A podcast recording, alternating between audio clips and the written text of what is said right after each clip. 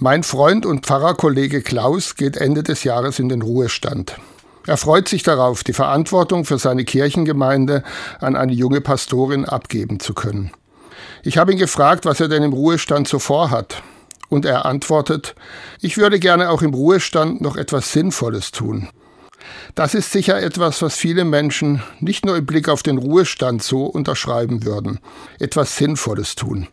Etwas, was vielleicht sogar diese Welt besser macht. Aber was könnte das sein? Eine Philosophin hatte mal treffend formuliert. Es geht darum, das zu tun, wofür unser Herz schlägt. Sein Leben da leidenschaftlich investieren, wo wir etwas bewegen wollen. Das gibt dem Leben Sinn. Das will ich auch. Und wenn ich mich frage, was ich mit meinen Möglichkeiten gestalten und in meinem Umfeld einbringen kann, dann muss ich nicht weit gehen. Mich da einbringen, wo ich zu Hause bin. Das macht doch durchaus Sinn.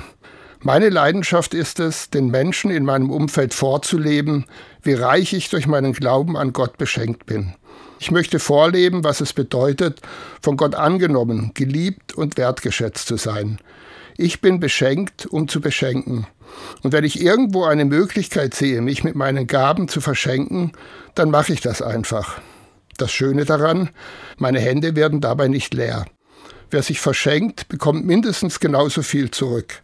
So zumindest meine Erfahrung.